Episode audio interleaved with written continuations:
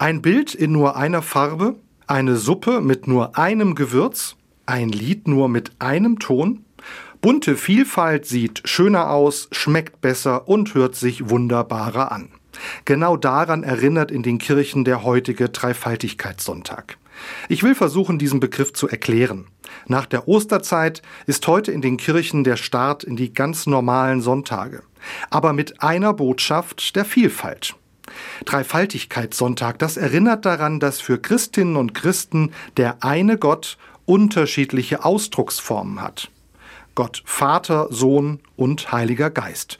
Gott, das ist die Schöpfungskraft des Universums. Wir Menschen sind Teil dieser Schöpfungsidee. Unser Job? Als Teil des Lebendigen alles Leben schützen. Der Begriff Gott Vater steht für alle guten väter- und mütterlichen Empfindungen und Haltungen. Gott ist jemand, der eine persönliche Beziehung zu den Menschen will.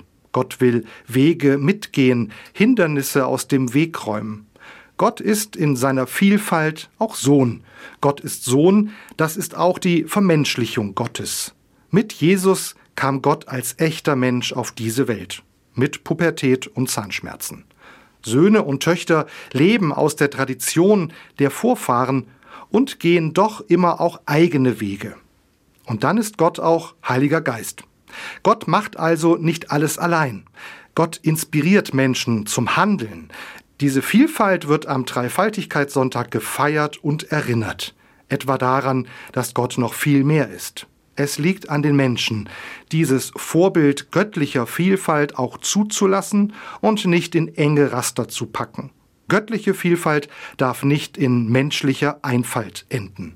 Gott ist in sich so bunt, dass Menschen ihn nicht in Schwarz-Weiß-Bilder packen sollten. Denn Gott ist offen für Vielfalt.